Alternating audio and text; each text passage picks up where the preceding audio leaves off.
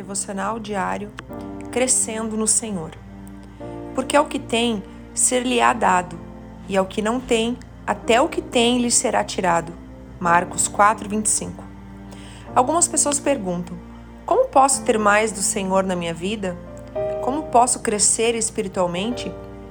A minha resposta para você que está pensando a mesma coisa é: praticando a palavra de Deus. Não adianta só ouvir e não adianta só ter conhecimento.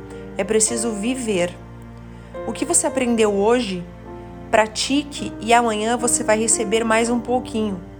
Como uma criança que começa se alimentando com leite, depois papinha, uma frutinha e assim por diante.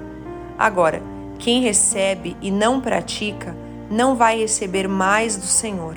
E ainda, até o pouco que recebeu será tirado, porque é como uma videira que não produz nenhum fruto. Deus te abençoe. Pastora Ana Fruit Labs.